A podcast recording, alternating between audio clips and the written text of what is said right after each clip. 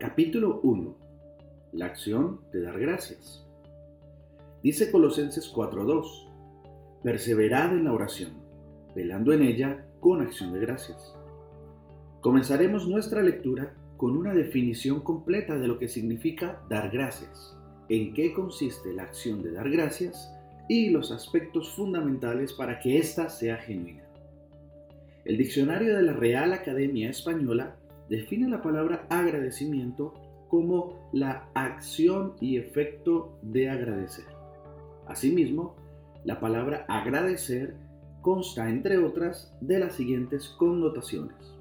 Sentir gratitud, mostrar gratitud o dar gracias. Por último, la Real Academia Española define la palabra gratitud como el sentimiento que nos obliga a estimar el beneficio o favor que se nos ha hecho o querido hacer y a corresponder a él de alguna manera.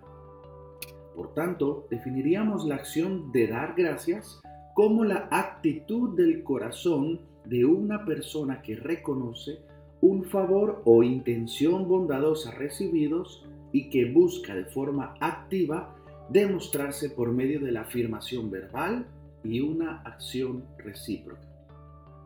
En otras palabras, una persona agradecida es la que reconoce cuando se le ha beneficiado y busca pagar o devolver, entre comillas, ese beneficio para demostrar su agradecimiento.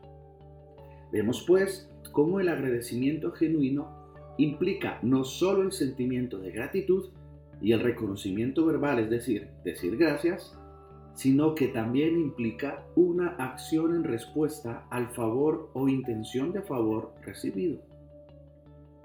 Es importante que usted entienda en este punto de su lectura que el agradecimiento genuino debe nacer de un corazón agradecido, pero debe derivar en una acción demostrativa de ese sentimiento, pues esa es la esencia de la gratitud. Es cierto que en muchas ocasiones no tenemos la oportunidad de hacer algo en agradecimiento por un favor recibido.